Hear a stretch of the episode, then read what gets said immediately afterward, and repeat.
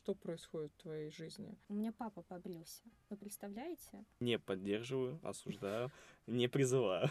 Tout le monde sait comment faire du bébé, mais tout le monde ne sait pas comment faire du papa. А парень два часа рассказывает про свою первую любовь.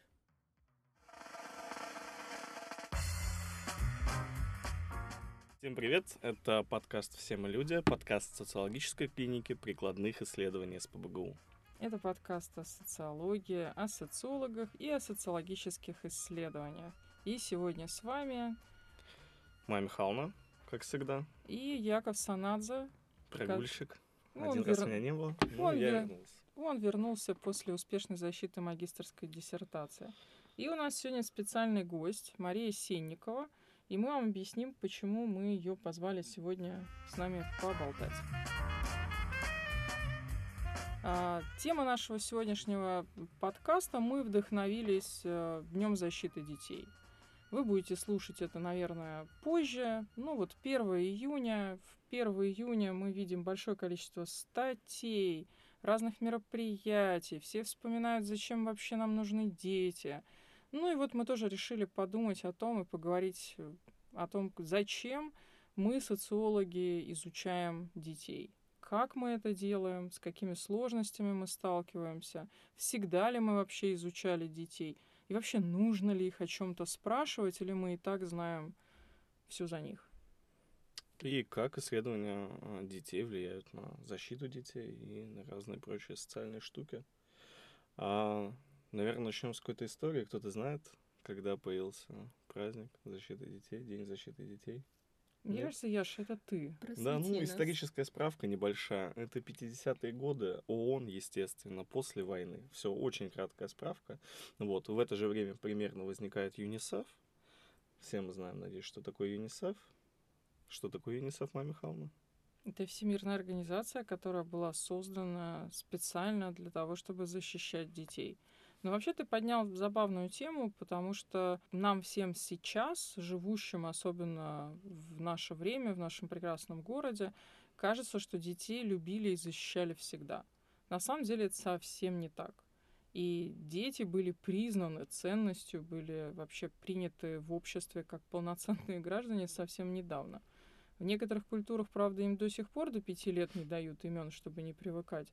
Но в целом, как бы это было с нами не всегда. Поэтому действительно день, Всемирный день защиты детей является таким символом, который в каждом обществе олицетворяет все то, что мы хотим сказать о том, как нам дети важны и что мы можем сделать для их защиты, а также обсудить проблемы. Мы, социологи, все-таки больше, наверное, о проблемах. Да, но вообще интересно то, что первые как раз-таки организации по защите детей, они появились в Англии. А, ну, связано это, наверное, с тем, что в Англии, конечно, были отвратительные условия жизни детей, ну, весь, наверное, 19 век, потому что дети трудились на фабриках, дети были трубочистами. Я, когда писал свою диссертацию, она по бедности, и там как раз есть этот момент, как дети пяти лет а, трудились а, вот в этих шахтах, в этих трубах, падали оттуда постоянно, умирали, ну, заболевали очень разными болезнями. Очень, это очень страшно, это все очень ужасно, но э, вот примерно, ну, вот так защищали детей где-то, ну, еще, наверное, сто лет назад. То есть всем было, в общем-то, все равно. Тебе пять лет, иди работай, потому что кушать нужно, ну, денег нет. И поэтому никакой защиты детей, конечно, не было. И это интересный скачок, просто как он произошел, и вообще почему люди решили, что детей защищать нужно. И, в общем-то, от чего? От чего мы защищаем детей? Сегодня Да. Мне кажется, от всего. Мне кажется, сложнее найти тему, от которой мы не защищаем детей. Вот мне кажется, мы сегодня как раз об этом поговорим, потому что, честно, в некоторых сферах, мне кажется, явный перебор. Ну вот, с Мгм. защитой, и, кстати, многие социологи западные об этом пишут. Вот мы сегодня позвали а, Машу. Маша в социологической клинике прикладных исследований делала несколько проектов и исследований, которые были посвящены детям. И уже последний проект, который вот они только на прошлой неделе прекрасно представили, он тоже был о детях, о социальной политике защиты детей, как о новой форме социального контроля. Поэтому мы очень рады, что ты к нам сегодня пришла. Да, И- спасибо большое. И я надеюсь, что ты с нами тоже поделишься тем, что вы нашли в своем исследовании, и что было такого интересного, что было сложного. Мгм. Наше исследование было направлено на выявление необходимости, доказательства того, что нужно создавать какую-то политику безопасности детей в организациях. Это то, что сейчас, на мой взгляд, в России не очень хорошо развито, несмотря на то, что в западных странах э, это уже достаточно, наверное, обычное явление, хоть и не во всех. И для этого нам нужно было выявить представление родителей и детей, принципе, о том, что такое неприемлемое поведение, насилие над детьми.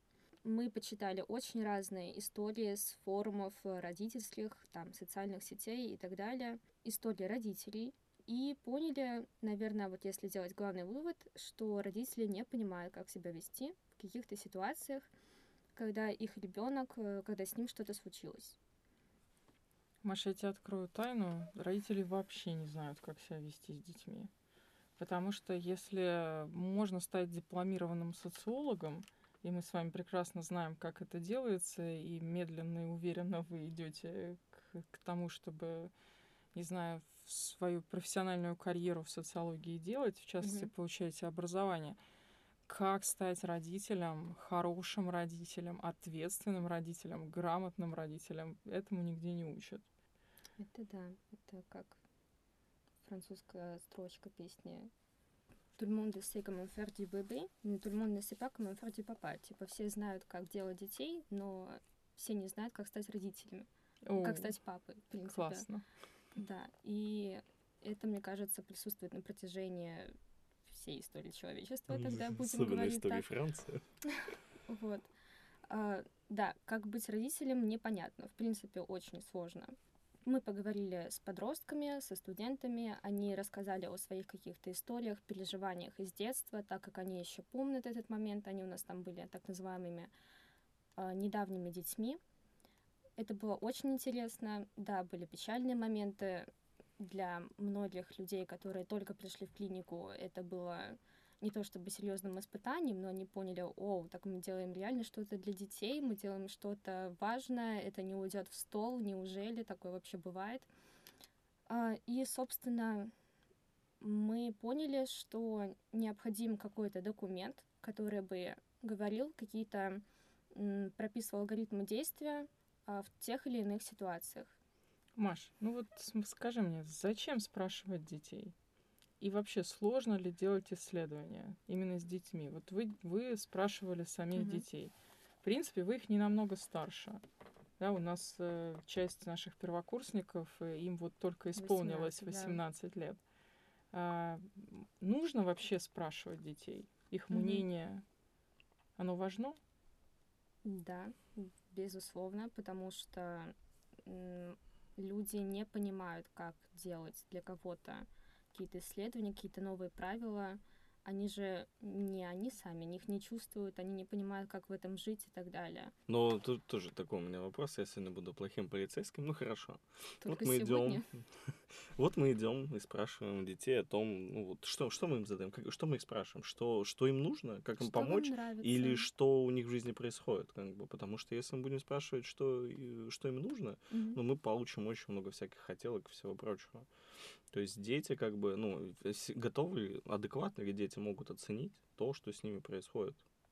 Мне кажется, это вот один из вопросов, которые задают э, многие исследователи, которые, ну, скажем так, не относятся э, к исследователям социологии детства.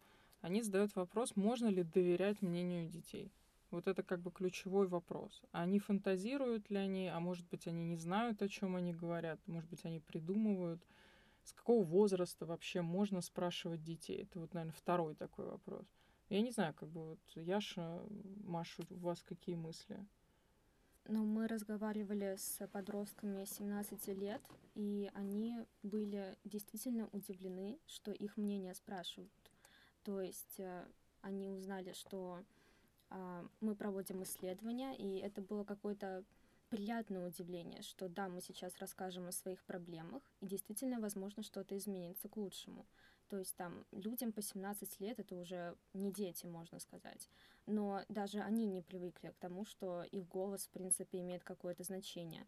Яша, ты как думаешь? Не знаю, это сложный вопрос, как и все вопросы, которые мы здесь обсуждаем, как с этикой. Это тоже вопрос этический, мне кажется, все равно на самом деле. И, в принципе, ну, мне кажется, да, можно спрашивать детей практически в любом возрасте. Я, если честно, не сторонник прям строгих этических соображений, правил, мы это уже обсуждали. Я думаю, что можно с любого возраста, понятно, что с согласием родителей и все прочее, но я думаю, что информация ценная в любом случае, просто э, вопрос в том, как ты к ней подходишь, к ее анализу, э, к оценке ее какой-то адекватности, честности, не знаю, чего угодно. Э, я помню, у вас, у кого-то из студентов было очень интересное исследование на эту тему в, своей, в рамках работы, написания. То есть девочка изучала, когда дети... Аня Фигина. Да, да. И, а там какой возраст был? Ну вот она как раз объясняла, что вот, ну, уже с возраста там 10 лет э, ребенок, в общем, вполне может и сформулировать свое мнение. Некоторые дети раньше. Угу. Но вот э, именно опросы детей, то есть когда ты можешь вот выйти к ним с вопросами с 10 лет, угу. в общем, большая часть современных детей вполне как бы может уже ответить. Ну, то есть это именно такие уже опросники, там, да? понятно, что картиночками, но это опросники, потому да. что я, например, не фанат всяких вот этих методик, техник, а вы просите там нарисуй в центре, там, не знаю, что-то там, точечку, и начни вести, и вот расскажи, что там, да как. Потому так, что даже... жизни. Мне кажется, ты путаешь э, с психологией. Да, да, нет, понятно, я могу, я могу сказать, что у нас одно из моих исследований, которое провалилось, было как раз исследование среди детей. И это был для меня был такой очень, с одной стороны, болезненный, неприятный, конечно, опыт. А, но на самом деле об этом тоже нужно рассказывать, потому что, ну, как бы наши исследовательские карьеры, они не состоят только из побед, если как бы у каждого врача есть свое маленькое кладбище, у нас тоже есть кладбище проектов. Поэтому вот я могу вам рассказать одну историю. Это мы делали исследование по благополучию детей в детских домах. А, сейчас это одна из самых лучших методик, которая существует не только в России, но и в мире. Но первая методика провалилась, об этом мало кто знает, но э, мы разработали чудесную анкету, замечательную анкету, которая должна была померить благополучие детей – мы пришли к ней в дет... с ней в детский дом, и они не смогли ее заполнить. Почему?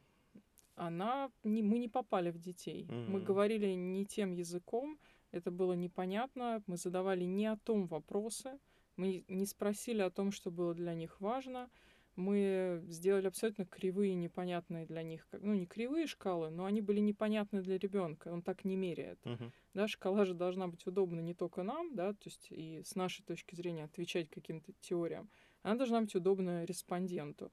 Нашим респондентам было неудобно. И тогда, например, я первый раз, собственно говоря, оценила, что дети могут тебе это сказать прямо. То есть вот мы, это был причем не пилот, на пилоте так получилось, что они ответили значительно лучше, а вот реальный сам опрос, он просто провалился. И нам пришлось закрыть это исследование. У нас ушло еще полгода на разработку новой методики. И вот в этой новой методике мы, во-первых, вот ты сказал про картинки. Мы стали использовать э, картинки, в том числе для шкал, для измерения шкалы потому что, например, она лучше, просто на нее дети более младшего возраста э, реагируют. И мы довели эту методику до того, что на нее даже смогли отвечать дети коррекционные, то есть mm-hmm. которые как бы отвечали с социальный педагог uh-huh. как бы помогал им сориентироваться, но в принципе они действительно очень внятно могли выразить свое мнение. Ну вот, например, такая история. А какой возраст был у детей в исследовании? Мы брали с 10 до 18 лет. Uh-huh. Мне кажется, еще интересно смотреть э, в исследовании детей, если говорить о каких-то подозрениях по отношению к детям. А, можно же говорить еще, опрашивать э, их родителей или специалистов, которые с ними работают, если такие есть, чтобы получалась какая-то полная картина. Ну, ты говоришь про исследование по траекториям детства. Это да. твой первый проект, правильно? Да. Первый проект в клинике. Да, это был сложный, кстати, проект для вас, мне кажется. Но мы выдержали. Да. Нет, я считаю, он был замечательным. Я просто выросла на нем, я считаю. Про что проект? Траектория детства. Просто не все знают. Слушатели точно не все знают. Ну, те, кто захочет посмотреть, у нас есть где-то през... ну, презентации, постеры этого проекта. Ну, пока Маша свои впечатления э, формулирует, я расскажу немножко про само исследование. Оно очень сложное. Uh-huh. Вот там мы как раз, тут мы не ошиблись, исследование состоялось но мы оторвались. Вот у нас был такой, э, не знаю, социологический загул практически. Mm-hmm. Мы проэкспериментировали со всеми шкалами. Мы сделали и рисунок, э, мы сделали линию жизни. Мы просто вот все хорошие шкалы и методики, которые мы видели, мы почти все решили протестировать. И в результате она получилась крайне интересной, безумно сложной, очень, очень тяжелой в анализе, но зато мы тоже можем с уверенностью сказать, что сработало, а что нет. И вот как раз э, Машина группа, они делали вторичный анализ, то есть они анализировали вот эти данные, то есть там из, э, фокус исследования был в том, что мы берем один кейс, и в кейсе у нас есть ребенок, у нас есть родитель или законный представитель, и специалист, который ведет этот кейс.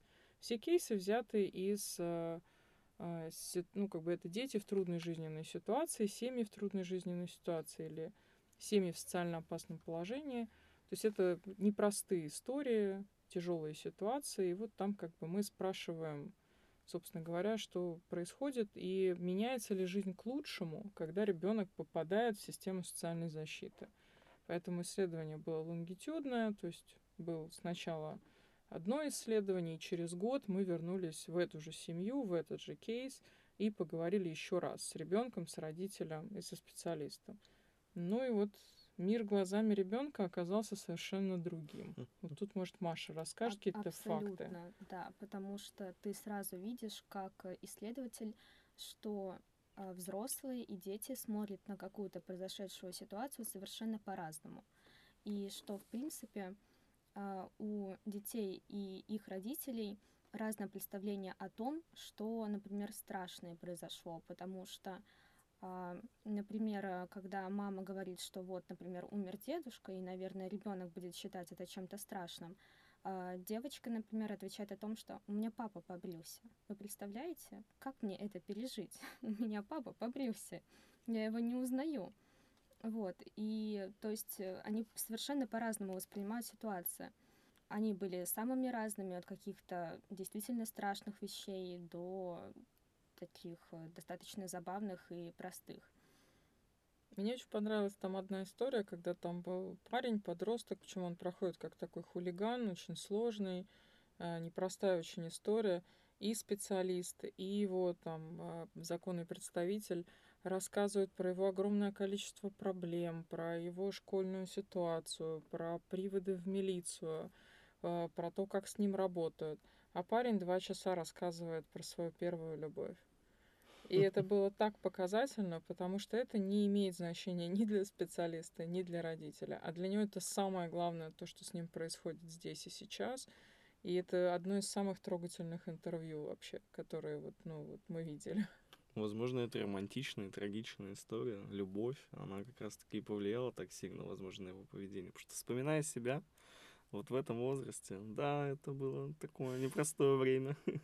Много всяких вещей влияло на меня, и людям вообще это было все равно, если честно. Ну, взрослым, mm-hmm. им не очень было важно. Они считали, что мои проблемы не важны. Вот, а мои какие-то детские истории. Ну, я думаю, что у многих такое было. Ну, хорошо, значит, мы а, должны ну, изучать мнение детей. Что, о чем мы их спрашиваем в целом? Что мы хотим у них узнать? Mm-hmm. Просто у меня было очень мало опыта исследований детьми. Это одно исследование мое в красном, для Красного Креста мы его делали. И мы там спрашивали тоже мнение всех сторон. Это мнение родителей, там были дети. А, я в меньшей степени в прошлом исследовании спрашивали больше мнений детей. Мы контактировали с, не, с, с несколькими детьми, брали у них интервью. Вот, а, и, естественно, в общем, сотрудники, которые реализуют программу. Ну, там еще внешние эксперты, но это не так важно. Вот, и у нас там четко была направлена оценка. Все-таки это исследование бедности. Мы спрашиваем, как вообще у них был быт, все ли, всего ли им хватает, нравится ли им кушать в том месте, где они кушают, а, чего им не хватает, ну, вот место там, где уроки делать. Ну, это интересная, на самом деле, информация. Это, ну, важно и полезно. Но тут у родителей, у детей плюс-минус совпадало мнение в том, что, ну, как бы, чего им не хватает. А, то есть, там, понятно, что вот у ребенка там нет места учиться, и родители как бы эту проблему тоже поднимают. И дети тоже, в общем-то, осознают там в плюс-минус э, эту проблему. Там негде им поотдыхать и все прочее, не с кем пообщаться где-то. А вы?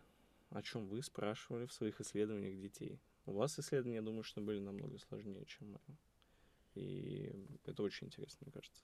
Ну вот в зависимости от цели исследования, но если возвращаться к политике безопасности и вы, выявлять, в принципе, какие-то ситуации, которые неприемлемы для родителей и для детей, это тоже разные уровни, то просто, например, задавать вопросы о том, когда вы чувствовали себя, не знаю, грустно в организации, что на это влияло, почему это происходило. Может быть, был кто-то, кто был агрессором. То есть э, просто просить рассказать такие истории, случаи и анализировать их потом, потому что на самом деле а, это могут быть как одноклассники, которые могут, например, там, не принять в коллектив, если ты новенький или еще что-то такое произойти. А, или же это еще и внутренние какие-то внутрисемейные проблемы, которые еще усугубляются в школе, или там еще физичка тройку поставила, и все, ты понимаешь, это конец твоей жизни, потому что еще домой придешь, а там отец наорет, например. Мне кажется, что для меня, например, как для человека все-таки уже взрослого, э, всегда удивительно то, как действительно, во-первых, по-разному мы видим да, мир, нас, как мы интерпретируем события, вот именно что, не просто что ты видишь, да, или что происходит в твоей жизни, а как ты интерпретируешь вот этот мир вокруг себя. Ну и потом, наверное, интересно то, что для детей они живут более короткими периодами да, жизни. Например, как бы планирование для них там на несколько лет вперед, но это большая редкость. И мне кажется, что для меня, например, это всегда очень забавно, потому что они живут здесь и сейчас. У них вот для них вот то, что происходит с ними в данный момент, имеет колоссальное значение.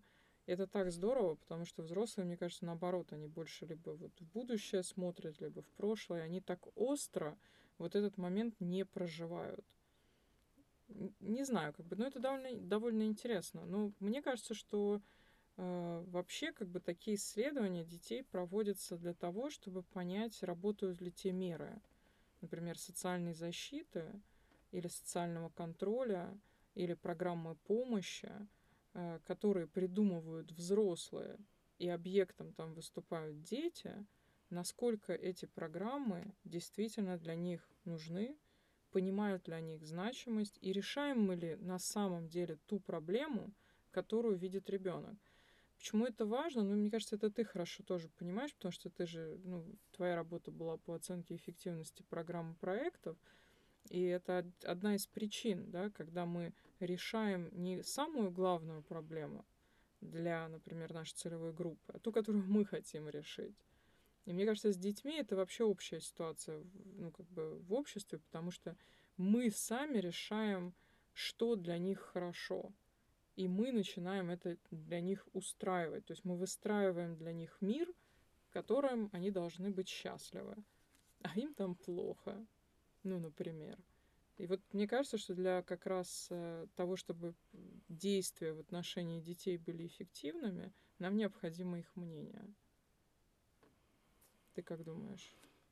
Я думаю, что да, но тут вопрос тогда какие это действия? И опять же, ну, к самому началу, да, от чего мы защищаем детей? Фактически от всего. Но вот чаще всего. От чего мы защищаем детей в современном мире? Какие это проблемы? Насилие разных видов и форм. Ну, наверное, еще все-таки Информация. Мне кажется, очень многие пытаются защитить детей от информации. Либо взрослые считают, что она не своевременна, либо они считают, что она вредная. Затем, наверное, важно в современном мире не безопасность в целом, да, то есть если мы говорим про насилие, и плюс вот как раз удовлетворение, ну, начнем с, начнем с базовых потребностей, а дальше уже идет права детей, да, берем декларацию прав ребенка, на что ребенок в принципе имеет право. То есть здесь мы, мы моментально, на самом деле, мы на втором шаге ломаемся, потому что э, одна из самых распространенных ситуаций, когда мы ребенка даже не спрашиваем о том, э, ну, например, хочет ли он вообще в принципе учиться, вообще понимает он смысл этого обучения, да, или нет. А, то есть мы изначально все решили, и нам кажется, что наша основная задача, ну, как сделать общество устойчивым. Оно становится устойчивым, когда все усваивают в процессе социализации одни и те же нормы. Подростки, например, всегда традиционно против них бунтуют. Да? То есть, соответственно, если бы не было бунта, не было бы движения вперед, не было бы перемен, да, изменений. Поэтому здесь такой, ну, интересный, мне кажется, момент. Ну, это вот, наверное, второй исследовательский вопрос. То есть первый, а, этот мы ранее его подняли. Можно ли спрашивать детей и вообще нужно ли, готов, могут ли они дать какую-то адекватную информацию, которую можно использовать? Мы решили, что а, могут. Да, да, можно. А вот это тогда второй вопрос исследовательский. То есть а, а должны ли мы, в принципе, их спрашивать о том, что, ну вот, ты хочешь в школу? Ну, вот это уже с точки зрения практики, да, с точки зрения уже политики, а, должны ли мы, надо ли их спрашивать, потому что, ну, это довольно неоднозначная точка зрения, на самом деле, у исследователей тоже на этот вопрос. Ну, мне кажется, что, например, та же, тот же, та же ситуация с ковидом показала, что обучение может быть разным. Например, дистанционным.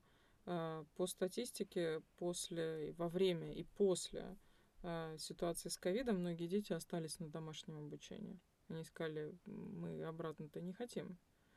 А, ну, например. А многие наоборот, да, то есть осознали, что они не хотят учиться дома, и в школе вообще-то неплохо. То есть они действительно хотели туда вернуться. Мне кажется, что вопрос скорее не в том, хочешь ли ты учиться, это я, может, не очень правильно сформулировал, а вот где ты хочешь учиться. Uh-huh. Как ты хочешь учиться, как тебе легче учиться. Потому что, например, вся школьная программа, она же выстроена ну, в таком, в отношении такого усредненного ребенка. Правильно? То есть ты как бы, если ты вроде бы попадаешь в эту программу, наверное, у тебя ну, проблем особых не будет. Если ты либо опережаешь ее, либо ты наоборот отстаешь, либо у тебя совершенно разные, ну, например, степень успеваемости по разным предметам, жить в школьной системе тебе будет очень сложно. И это мы тоже показали в исследовании. И что вы нашли? Что как раз-таки э, вот этот усредненный тип ребенка, а, это, мне кажется, единственный тип, который может выжить. Но таких э, чистых детей, скажем так, чистого типа не бывает. И поэтому, если ты отличник, то тебя будут гнобить за то, что ой, какой то умный. Если ты там не успеваешь, то тебя тоже будут гнобить за то, что ты не успеваешь. И ты пытаешься понять, а как мне вообще выжить-то в этом? И где мне искать помощи и поддержки? И тут как раз э, важный вопрос о, наверное, человеке поддержки, который тебе ее оказывает, потому что сотрудники организации зачастую не способны, в принципе, это сделать. Они должны, но они этого не выполняют. А кто гнобит его? Ну, то есть тебя гнобит э, учитель, учитель, тебя гнобит а дети. это очень часто подхватывают дети. Если угу. они видят, что сотрудник, что учитель может тебе позволить, там, например, что-то высказать ребенку, они понимают, ой, ну раз и учитель такое себе позволяет, то и я тоже себе это позволю. И против человека может получиться, например, весь класс. Ты говоришь о буллинге. Да. Мне кажется, что мы, если мы, ну так скажем, закрыли немножко вопрос, зачем мы это делаем и для чего вообще, в принципе, спрашивать детей, я бы, знаете, какой еще обсудила вопрос? То, что меня в свое время вдохновило вообще на эту тему на углубление, я бы сказала так, изучения детей и участие детей в исследовании. А, я была в Англии, где презентовали результаты коллеги, а, которые изучали э, участие детей в наркобизнесе. Ну, мы все помним, да, у меня есть такие свои интересы научные. И они сделали очень интересное исследование, это в Бирмингеме. А, когда они привлекли детей к разработке методики. То есть не просто как бы их опрашивали, а они привлекли детей ко всем этапам исследования. К разработке методики, а, к опросу, то есть они сами опрашивали сверстников.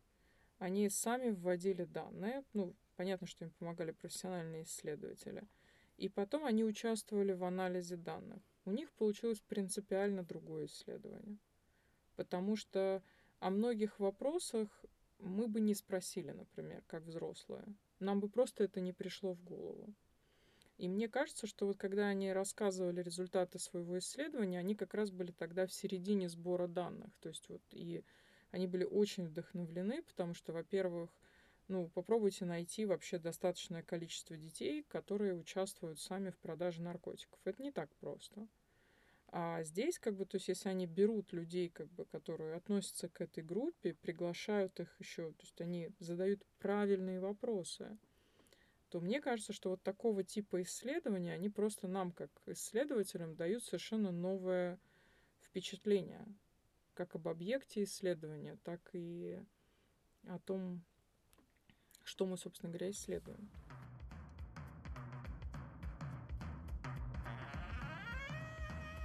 Привлечение детей к исследованию по наркотикам. Мне кажется, это интересно. Я ни разу, если честно, за всю историю того, что я прочитывал, о социологии, социологических исследованиях не встречал такого способа привлечения информанта. Uh, прям к анализу. Ну, то есть это необычно. Мне кажется, на этапе анализа на самом деле очень много упускается, просто потому что исследователи, ну, ну, не может чего-то понимать, мне кажется, в каких-то вопросах, даже если он хорошо это изучил. А, и вот такое привлечение, мне кажется, это прям кладезь э, ценной информации. Я использовала привлечение респондентов в анализе данных, ну вот э, до этого, да, то есть в том числе, например, в коммерческих проектах, uh-huh. когда ты, вернее, ну, в исследованиях маркетинговых, когда ты потом интерпретируешь данные и спрашиваешь респондента, а вы что считаете? И они обычно очень много накидывали интересной информации в дополнение к тому, что ты нашел. Но мне кажется, что с детьми это срабатывает примерно так же, потому что как они видят мир по-другому, так они вот эти данные видят по-другому. И мы это интерпретируем с точки зрения, конечно, теории и того, что мы знаем, и того, что мы представляем об этом мире. А дети вообще на это смотрят по-другому. И они иногда предлагают простые решения. Они дают простые объяснения, почему это происходит. И мне кажется, что иногда вот это просто, ну, таким откровением является, в том числе для, для взрослых исследований. Но вот мне кажется, что, не знаю, как бы вот социология детства, она, конечно, тоже меняется. И вот Маша, мне кажется, тоже много читала, наверное, про новую социологию детства. В чем, в принципе, с твоей точки зрения, в чем ты видишь отличия? Привлечение голоса детей в исследованиях. Ну, как вы уже сказали, что действительно это показывает, в принципе, их мышление, то есть ты погружаешься в их разум и видишь эту ситуацию такой, какая она действительно есть. Новая социология детства, она, собственно говоря, и дала голос детям. По сути, да. это вот как раз есть поворот в сторону детей. А с другой стороны, она предложила новые интерпретации. То есть мы стали по-другому интерпретировать полученные данные, опять же, не с точки зрения того, что мы рассматриваем детей только как объект, да, который мы передвигаем в пространстве, а мы их воспринимаем как активных участников. И что самое главное, наверное, принципиальный момент, может, непонятный для, не знаю, там, большинства людей, там, которые еще только учатся и которым там 18-19 лет, но по сути до э, вот э, декларации о, прав, о, о правах ребенка ребенок всегда воспринимался как недочеловек. То есть, по сути, ты только готовишься стать взрослым. И все исследования, они, собственно говоря, мерили, насколько же ты уже подготовлен к тому, чтобы стать взрослым. Мне кажется, вот отсюда эта вся дискуссия, а нужно ли вообще их спрашивать, а можно ли доверять их мнению. То есть детство, оно не воспринималось как самостоятельный этап жизни, значимый. Оно воспринималось как подготовка к взрослой жизни. И отсюда, например, вот все те самые раздражающие даже вопросы взрослых, кем ты станешь, когда вырастешь. На самом деле для ребенка это имеет намного меньшее значение, чем для взрослых. Да? Ему важно, как он живет сейчас. И его жизнь вот сейчас, она очень значима. На самом деле, если мы посмотрим среднюю продолжительность жизни человека, то вообще 18 лет это очень большой отрезок времени. И это отнюдь не подготовка к жизни, это жизнь. И она такая полноценная, в ней много событий, немного всего происходит. И мне кажется, что вот этот момент, он очень, ну, он не был для исследователя, вот как ни странно. То есть вот, вот исследования в такой новой парадигме, вот новой социологии детства, они же появились вообще фактически в 80-е годы. И таких исследований еще не так много. Но при этом в ответ на это я тоже видел такие исследования, их немало, появляются исследования, а, которые говорят о том, что как раз-таки плохо, что мы оттягиваем этап взросления. То есть фактически увеличивая вот этот возраст, продолжительность. Раньше, я напоминаю, дети в пять лет шли пахать, чистить трубы и на заводы. Ну, я не, не сторонник. я считаю, что это ужасно, это неправильно, это плохо. Но сам факт того, что, ну, то есть взросление проходило раньше. То есть моя бабушка а, с дедушкой в 20 лет, у них уже были дети. А, мне сейчас 23, я оттягиваю этот момент как можно дальше. А, потому что я, мне кажется, все равно внутренне сам еще, ну, достаточно такой, ну, не то чтобы прям супер взрослый. И вот мы, мне кажется, оттягиваем вот, ну, достаточно длинно, достаточно продолжительное время ребенок, ну, мы много ему запрещаем.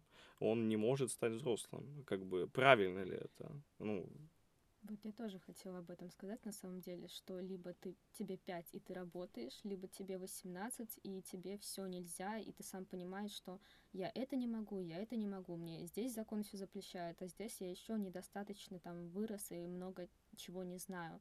И как найти вообще, собственно, эту середину? И мне кажется, этот вопрос э, затрагивает не только мы как исследователи непонимания, но и вообще сами дети. Они не могут понять, а когда я уже могу собственно, шагнуть вот в эту жизнь, но ты уже в ней шагаешь. Но на самом деле это абсолютно не очевидно, мне кажется, да, даже сейчас. Ну, мне кажется, это вопрос как раз э, концепции детоцентризма, да, то есть к которой мы пришли, ну, фактически вот именно защищая детей, да, то есть дети стали центром. И, собственно говоря, например, э, собрать деньги на заболевшего ребенка значительно проще, чем на взрослого потому что ребенку мы сочувствуем, да, а взрослому мы сочувствуем значительно меньше. И в этом плане как бы это такой, ну, интересный как бы момент, потому что получается, что весь смысл в жизни взрослого человека в том, чтобы вырастить там ребенка, да, дать ему все по максимуму. Раньше это, это действительно этого не было. То есть у взрослых была, в общем, такая довольно насыщенная самостоятельная жизнь. Но дети никогда еще не были настолько в центре внимания, как э, вот это происходит в настоящий момент времени. Насколько это хорошо или плохо, я не знаю, честно говоря. Вопрос, который вы ставите, типа, когда же я стану взрослым, он, конечно, ну, довольно забавный. И, не знаю, у меня вот, например, нет ответа, хорошо это или плохо. С точки зрения защиты детей, да, хорошо. Мы увеличиваем продолжительность жизни, снижаем детскую смертность, то есть мы за то, чтобы ребенок раскрывался, за то, чтобы он был обеспечен по максимуму всеми правами и всеми возможностями, которые есть в том обществе, где он растет. Насколько это делает его инфантильным, насколько это снимает с него ответственность на самом деле за собственные решения, за действия. Но существуют же, мне кажется, уже какие-то перегибы в вопросах э, защиты детей. Я имею в виду, когда э, случается какая-то ситуация с ребенком, его там, например, не спрашивая, сразу же предпринимаются какие-то действия. Но при этом сам ребенок, например, не считает, что это что-то страшное, например, произошло, а ему даже не дают там возможности высказаться, подумать и так далее. Ну, я думаю, так плавно, плавно переходим, на самом деле, к политике социальной защиты детей в разных странах, потому что, ну, э, не только во времени, да, по-разному относятся к детям, вообще в разных странах к детям относятся очень по-разному. Ну, если в России ты все еще там можешь подзатыльник, например, отвесить э, ребенку, и вроде как, ну, норм пока что с этим, не поддерживаю, осуждаю, не призываю, а, то как бы где-нибудь в Норвегии, я думаю, что в скандинавской стране, если ты ударишь ребенка, но мне кажется, ты потенциально можешь его не увидеть потом больше никогда, и он тебя. Ну, может, я ошибаюсь. Но... Ну, это немножко утрированная Ну, естественно, ситуация, конечно, да? да. Я думаю, что, конечно, будут разбираться. Э, ну, здесь просто разный подход, mm-hmm. да, то есть у нас, на самом деле, по нашему э, по нашей конституции и, в общем, по нашему законодательству, у нас, конечно, большую часть решений может принимать законный представитель или родители ребенка. И у государства его возможность вмешательства в дела семьи сильно ограничена. Это политика Российской Федерации. А в других странах э, выбрана другая политика. где права ребенка ставятся важнее, чем права семьи на воспитание этого ребенка. То есть, условно говоря, ребенок воспринимается как самостоятельный объект, а не как часть, э, именно как часть семьи. Это ведет как к хорошим последствиям, так и к плохим. Потому что в случае плохой ситуации э, ребенок быстрее получит помощь, и его интересы поставят на первое место. То есть, если у ребенка нет доступа к образованию, потому что его семья, ну, например, не хочет ему его давать, то как бы никто не будет спрашивать семью или пытаться, не знаю, там их как-то убедить. А если семья, да, применяет насилие в воспитании, то, соответственно, как бы тоже будет будет это откорректировано, и, скорее всего, да, семья может даже потерять, э, в принципе, ребенка. Если ты не умеешь воспитывать его другими методами, то, в общем, у тебя его могут забрать и передать в ту семью, которая умеет воспитывать. Вообще, это, это конечно, наверное, дико даже на... Ну, дико звучит, но, с другой стороны, это вот, ну, такая реальность. При этом это, конечно, все-таки крайняя ситуация. Если бы там отбирали детей вот так вот просто налево и направо, как бы у каждой семьи, ну, вообще-то это тоже демократические страны, в которых люди выходят на улицу, если они не согласны, ну, с вопросом. Э, насколько я знаю, что вот таких больших акций, в общем-то, не было. Поэтому здесь как бы все-таки вот такие крайние меры, они возникают в крайних ситуациях. Ну, скажем так. Где самая хорошая политика защиты детей? Ну, вот прям эталонная на современное вот время наше. Не знаю. Это не, не эталонная, но скорее просто хорошая, да, практически в каждой скандинавской стране. Угу. Финляндия, например, считается номер один в плане э, школьного образования. Вообще гуманности школьной системы. Э, там очень грамотно она выстроена, это правда. И там есть очень много вещей, которым я, например, ну, радуюсь. Мне они интерес... Мне кажется, это интересный подход. Ну, например, э, ребенок не оценивается просто по системе там, от 1 до 5, а его успех оценивается в зависимости от того, как он продвигается э, сам по своей собственной траектории. То есть, например, если ты медленно осваиваешь знания, это не значит, что ты будешь получать плохие оценки.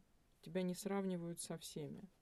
И это дает очень большое преимущество детям, у которых есть особенности, например, развития, или которые ну, просто не готовы к этому постоянному соревнованию и сравнению. Поэтому это дает очень хороший эффект на такое психологическое благополучие.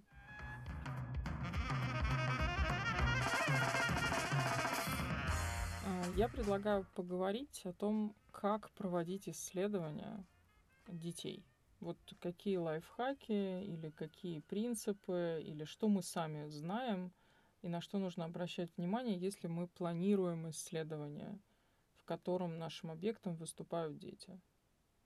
Вот, ну, Маша, ты что поняла? Нельзя забывать про этику. Вот это так. я прям усвоила для себя урок. А, наверное, нужно еще сказать про возраст, когда дети могут самостоятельно принимать участие в каких-то исследованиях. С точки зрения закона, да, ты имеешь да, в виду? Потому да. что мы обсудили, что формально как бы с любого, ну, как бы старше 10, но с точки зрения закона, да. Без согласия родителей они могут принимать участие с 16 лет. Нужно еще использовать э, немножко другой подход, э, нежели ко взрослым. То есть э, это все равно достаточно стрессовая ситуация для ребенка, когда ты сидишь тет-а-тет вот с ним и пытаешься задать ему какие-то вопросы. И ты не должен как-то с листиком сидеть прям с гайдом и говорить, что вот сейчас, значит, я задам тебе вопросы, мальчик. Нет, это как-то это нужно получить доверие ребенка к себе и, в принципе, расположить. Мне кажется, это касается не только детей, а, в принципе, всех респондентов, но здесь я это уточню на всякий случай. Не знаю, мне кажется, что вот про, про бумажку не согласна, а, потому что дети как раз Почему? очень хорошо понимают, что ты нервничаешь.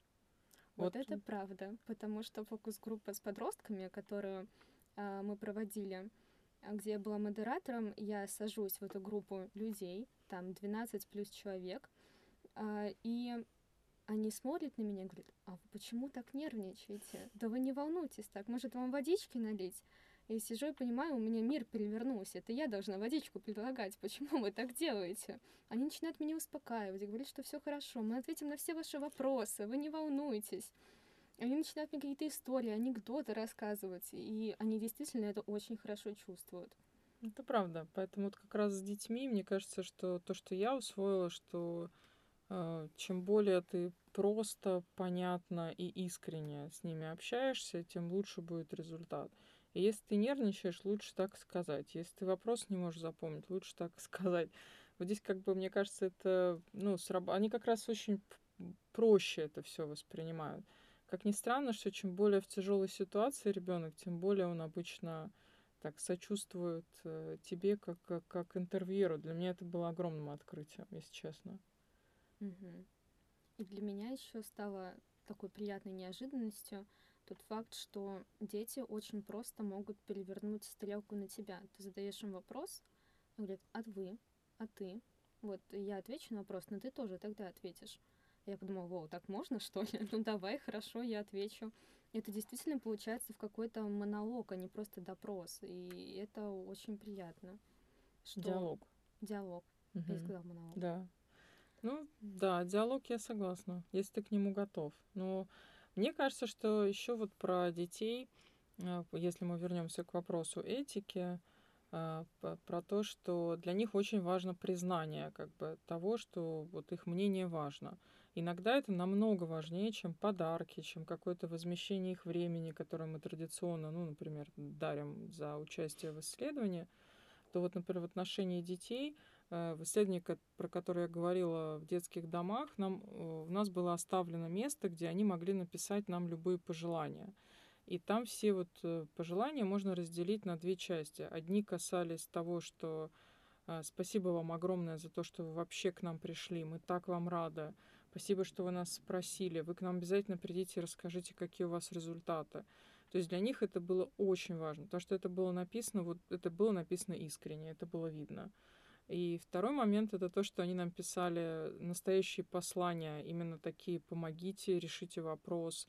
То есть мы получили абсолютно неожиданную информацию. Они это восприняли как канал, как, информ... как куда можно обратиться напрямую и сказать о своей какой-то проблеме. То есть это тоже показало важность исследований вот среди детей. То есть они пишут по-настоящему о том, где у них болит и в чем, в чем, они, в чем у них проблема. Ну а третья часть была как раз-таки, они не стеснялись делать замечания по поводу того, что у нас ошибка или, или какие-то вопросы они советуют перенести или вообще убрать или добавить, потому что почему вы нас не спрашиваете вот об этом? Ну вот, например, для меня это такие были интересные да и, в принципе, можно сказать то, что вы уже затронули о вере в исследовании. То есть они верят, что эти результаты действительно что-то изменят, о том, что это действительно важно, потому что ты когда со взрослыми общаешься, это все звучит так, ну сейчас я тут пять быстро минут посижу, да, это все уйдет куда-нибудь в стол, и все, и я пойду дальше на свою работу. А тут они действительно интересуются, и им кажется, что это действительно как-то может им помочь с их ситуацией и что-то изменить. А, и еще, мне кажется, интересно сказать тоже, что я заметила, что а, они их сложно остановить потом. Они как начинают говорить, они, расскажут, они расскажут тебе всю жизнь. Детство свое, детство своей сестры, своей мамы и еще кого-то. И ты сидишь, слушаешь, и иногда ты вообще забываешь, что у тебя тайминг есть какой-то, что его надо соблюдать, и это тоже очень приятное впечатление. Ну вот как раз можно сказать, что наша тема тоже выглядит, э, как я же сказала, да, можно разговаривать бесконечно, какая-то mm-hmm. тема бесконечная про детей. Так что, чтобы мы соблюдали тайминг, я думаю, что нам тоже нужно чем-то закончить. Ну, я бы, наверное, каким-то позитивчиком, если честно, закончил. Потому что мы как-то очень много, мне кажется, уходили в так, в негатив. Вот, и просто пару слов. На самом деле, а, исследования для детей о детях и так далее, они не всегда вот про все плохое, про то, что их нужно защищать и так далее. На самом деле, очень часто, ну вот у нас было такое исследование, это исследование для Ленобласти про молодежь, молодежь это все равно дети, вот, поэтому э, там было в целом позитивное исследование, то есть мы спрашивали детей, чего они вообще хотят, то есть что им нужно в городе, э, чего они хотят получить, э, что чего им там не хватает, что бы они хотели, чтобы развивалось и так далее, поэтому на самом деле, мне кажется, в целом исследования, они могут быть, должны быть, наверное, позитивны, и не всегда вот нужно ну, как бы и говорить только о таких исследованиях, поэтому, наверное, стоит просто напомнить об этом. Да, Яш, хорошо, что ты сказал про то, что нужно изучать детей не только с точки зрения проблем, негатива, сложностей, трудностей, и что мы должны их защитить от всего и от всех, но мне кажется, что социология детства имеет большие перспективы. И это интереснейшая сфера, в ней требуются молодые, мне кажется, исследователи с новыми идеями, с новыми подходами, которые не боятся использовать новые методы, которые не боятся вообще разговаривать с детьми, и которые, в общем, готовы услышать их мнение о самых разных сферах жизни. И действительно не только с негативной точки зрения, но и с того, из чего состоит твоя жизнь, а, как строится твой день, что для тебя важно, что для тебя не важно, в чем тебе нужна помощь, как ты видишь э, не только свое будущее, кем ты хочешь стать, да, космонавтом, а кем ты являешься сейчас. Э, какие вопросы тебя волнуют, какую музыку ты любишь и почему. Э, как ты выбираешь себе друзей. Компьютерные игры, не только негатив, да, а позитив. Да. Компьютерные игры — это не только новый досуг, это вообще часть детской субкультуры. Соответственно, вот такое огромное количество здесь вопросов, что мне кажется, это такое поле, которое ждет молодых социологов. Так что не бойтесь выбирать это направление как тему для своих э, научно-исследовательских работ. И на самом деле, мне кажется, это еще полезно с той точки зрения, что это как раз-таки вот изучение детей э, с разных точек зрения, получение разной информации от них как раз-таки способно привести э, к ну, вот, пресечению вот этих перекосов как раз-таки в самой социальной политике. Вот, потому что мне кажется, что ну, да, чем больше мы узнаем о детях, тем, ну, в общем-то, лучше мы можем помогать и, да, в некоторых случаях защищать, потому что ну, иногда приходится Ну что, социология не только спасет мир, но и детей. Да. Ну что, с вами был подкаст социологической клиники прикладных исследований СПБГУ, подкаст «Все мы люди». Всем пока и скоро увидимся и услышимся. Маша, спасибо, что пришла. Спасибо. Вам спасибо.